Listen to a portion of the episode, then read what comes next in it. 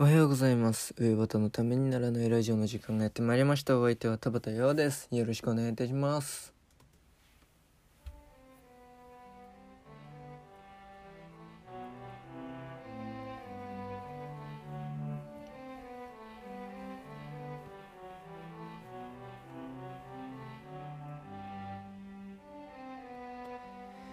えーとですね、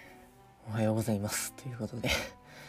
えーと昨日ヒゲの話をねしたと思うんですけどもうずっとヒゲの話してましたね。ヒゲと髪の毛というもう毛の話しかしてない。でそしたらそのあのヒゲのメールが来ましたね。あの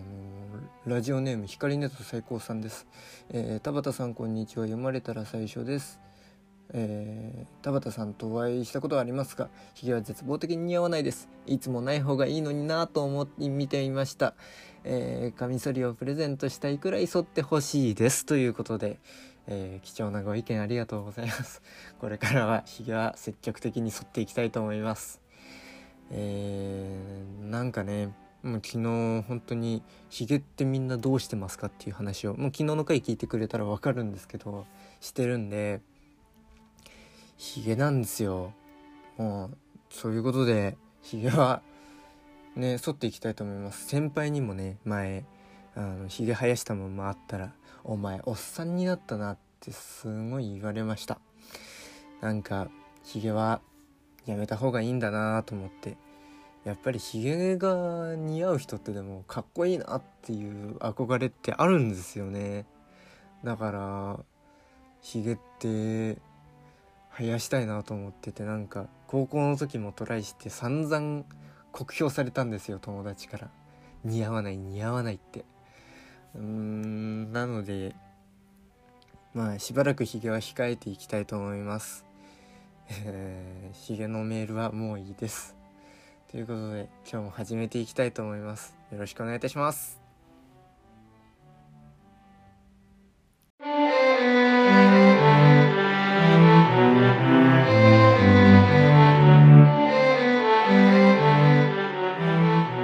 うよばたのためにならないラジオ。音楽が好きだというのを前話したと思うんですけどあのまあ大体聞くのがクラシックかロックか。まあもっと細かく言うとロックはなんか古いのが多くって、まあ、古くなくてもねいろいろあるんですけどその軸がビートルズとかストーンズとかあとはまあいわゆるロックって言われる音楽が好きで。あともう一個ビあのクラシックの音楽が好きで、まあ、メインはロックとか洋楽とかばっかり聴いてるんですけどなんかそのまあ周期があってクラシックの音楽を聴くんですよ。でまあ結構クラシックもロックも隔てなく聴いててでくあのロックの曲で指揮棒を振ってるような真似してみたりあのクラシックの曲で頭振ったりみたいなの普通になんかどっちにもいけるみたいな感じがあってでそういう風に聞いてるんですけど隔てなくね。でそんな中でえっ、とまあ手塚治虫さんが好きなんですけどあのまあブラック・ジャックとか鉄腕アトムとかでおなじみの手塚治虫ですよ。あの手塚治虫ですよ。で手塚治虫さんをね特集した雑誌が出ててあの CCC メディアハウスっていうところでから出てる「ペンプラス」っていう雑誌で手塚治虫の仕事手塚治虫の仕事と書いて手塚治虫のクリエーションっていう風にルビーが貼ってありますけどもというなんか特集記事があってでなんかそこでねいろいろ手塚治虫について今の人が語っているみたいなのがあってで面白かったのがその劇作家が「七色インコ」っていう、まあ、芝居のお話を、えー、と解説というかなんか読んでこう思ったみたいなの言ってみたり僧侶がブッダを読んだりジャーナリストがアドルフに次ぐを読んだりっていうのの中で、えー、と指揮者が、えールートヴィヒビーっていう作品を読むっていうくだりがあってでそのまあルートヴィヒビーっていう作品は、えーとまあ、ベートーベンの誕生から青春時代までを書いた作品なんですけどまあ途中で手塚治虫さんが亡くなっててで未完の作戦作品なんですね。えー、で、まあ、なんかいろんな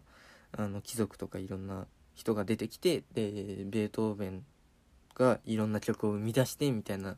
の話なんですけどで彼の苦悩とかねが描かれていくんですけどもまあその中でそのそれを指揮者が読むということでなんか面白いなと思ってこういう企画って。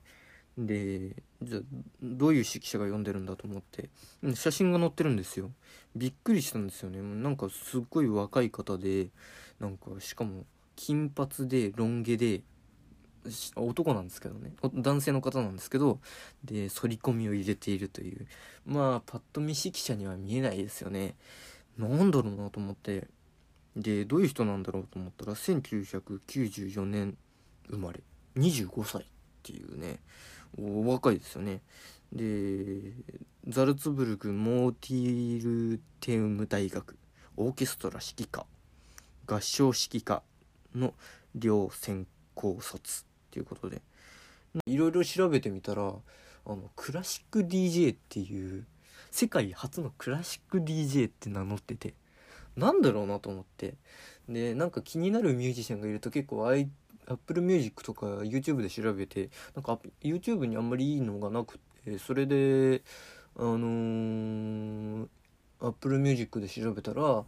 うんなんかいろんななんか曲を出している曲を出しているというかあなどう説明したらいいんですかね？なんかちょっと難しいんですけど、えーと、クラシックの曲のいいとこ取りみたいなのをしたアルバムを1個出しててこれが2018年に出てるアルバムでえっ、ー、と「ミレニアルズウィー・ウィル・クラシックス We Will Classic Classic You」っていうなんか不思議なアルバムを出していてでそのなんか聞いてみたらいろんな曲が混ざってるんですよ。あのー、例えば2001年宇宙の旅メドレーみたいなあれ全部あの映画の曲って全部クラシックの曲で構成されてるサウンドトラックの映画なんですけどもそれの曲とかあとは他にも有名な曲で言ったら、まあ、ベートーベンの第、えー、交響曲第9番であるとかあとは、えー、ワーグナーの、えー、ワルキューレの気候とかあのー、ワルキューレは本当にあれのなんだ地獄の黙示録とかこち亀でも、えー、で使われてますしね。えー、なんかそういう有名な曲をのいいとこ取りをしてなんかだから耳を耳覚えのある部分をセレクトしてつなぎ合わせてみたいなことをやっている方で面白いなと思って。で他にも何かないのかなと思って見てみたら2020年に出したアルバムでえっ、とベートーベン「Must It Be It Still Must Be」っていうアルバムが出しを出していてで何かなと思ったらこのベートーベンが今年生誕250年というかいうことでなんかそういう企画をやってるらしくってそそれに合わせて出したアルバムでなんかそのどういうアルバムかなと思って聞いたらなんかいろいろベートーベンの曲をミックスしたみたいな、まあ、メインはベートーベンの、えー、っと交響曲第5番。で、まあ、いわゆる運命って呼ばれているやつですよね。じゃじゃじゃじゃんじゃじゃじゃじゃんってやつですね。あれの曲なんですけどあれをずっとなんかロックバージョンみたいな感じなんですよねエレキギターエレキベースみたいなのを入れてでずっとやってるんですよでこの水野葵さんっていう人がねすごく面白い人であのずちょっと最近気になっててで本当にクラシックブームが最近私の中で来ているっていう。なんだったらロックより今聴いてるのはクラシック。でも本当にねベートーベンが好きだからベートーベンをばっかり聴いてるみたいなところはあるんですけどあのアルバムの冒頭でえーとピアノ曲が流れてえーと有名なピアノ曲なんですけどそこからだんだんだんだん盛り上げてってでオケにつなげていくみたいなオケオーケストラにつなげていくみたいな。本来そういうなんかあのリミックスみたいなのはやらないんですけどなんかそういうリミックスみたいなのをやってる方なんだなクラシック DJ っていう風に名乗られてて。で世界初のクラシック DJ ということでなんかもしよければ聞いてみてください。すごくかっこいいですし私がクラシックで頭を振ってる理由もわかると思いますこれで。とにかくかっこいいです。なんか最近なんか人の宣伝ばっかりしてるような気がして。でもか本当にねかっこいいんで聞いてみてほしいです。水野葵さんです。もう一度言います。水野葵さん。えっ、ー、と水はウォーターの水で野は野原の野。で、青は草冠に蔵の青で、いは生きるっていう字ですね。水野葵さんです。聞いてください。えー、指揮者でクラシック DJ をやってます。聞いてください。あと、その、クラシックつながりで言うと、えーと、私、チェロが弾けるんですけど、で、高校生の時に、高校生までずっと学校が同じだった、えー、私を含めた3人がいるんですけど小学生の頃からずっと12年間一緒なんですけど、まあ、腐れ縁というか幼なじみというかうーんもうこれ以上関わっていくのはごめんだみたいなくらい長い縁のやつがいて2人いるんですけどでまあ2人がバイオリンで私がチェロみたいな感じなんですけどで音楽をやろう。オンラインでなんかやろうみたいな。多分なんかみんなオンライン合奏とか星野源さんもなんかねやってますしね。だからそういうのをこうやりたいなみたいなことを言い出してあまあなんか断る理由もないしあの本当にね暇すぎて暇というゾンビから逃げまいろんなことをして逃げ回ってるみたいな状態なんでうーんいいよっつってやろうやろうっつってでバッハの「メネと3番のロックバージョンっていうのがあってこれ何かなあなんだろうっていうとうーんと「エレクトリック・ドリーム」っていうまあ映画がありましてでそこで使われてる、まあ、バッハのメネと3番を、えー、エレキの音なんかパソコンが意思を持ってみたいな話なんですけどでチェリストの女の子と恋をするみたいなちょっとなんかぶっ飛んだ話なんですけどこのパソコンが作り出した音と,、えーと、その女の子のチェリストが一緒にやる曲が、えっと、バッハの「メネット」3番あの有名な「タンタタタタタンタンタン」ってやつですね。このこれをなんか3人でやろうっていうことになってでちょっと今練習してるんですけどまあとにかくね古い映画でベースラインがあのー、もうアーハのあの「Take Me On」みたいな感じのあの、感じでなんか8分音符っていうなんか細かい音符なんですけど「チャッチャッチャッチャッチャッチャッチャッチャ」みたいな感じでまあとにかく久しぶりにもうなんか卒業以来ほとんどチェロに触ってないような状況なのにそういうのをやらされるというやらされるというかまあ自分でやるよって言っちゃったんですけどそういう難しいところをなんか今やらされてて。でなんかねのあのそのうちどっかに YouTube かなんかわかんないですけど出すんじゃないかな発表したいなと思ってますけどね、うん、他にもなんかあのパヘルベルのカノンチャンチャチャチャンチャチャチャチャチャチャチャチャチャチャチャンチャチャチャンってやつありますね有名ななんかそういうのもいろいろ3人でやっていきたいなっていうふうに話しててだからもしよければ聞いていただければと思います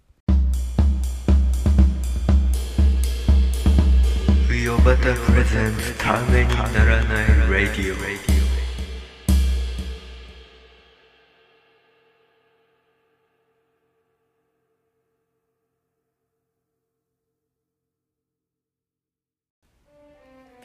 えー、今日はヒゲからクラシック音楽までというめちゃくちゃ幅広い話でしたけども。えーとちょっと告知というかねそういうものがありましてあのー、昨日インタビューを受けたんですよ。相方で友人で後輩のね岩田優吾からあのなんか田畑の人生2時間語ってくれって言われて2時間なんかいろいろ話してでそれどうすんの？っつったらあのー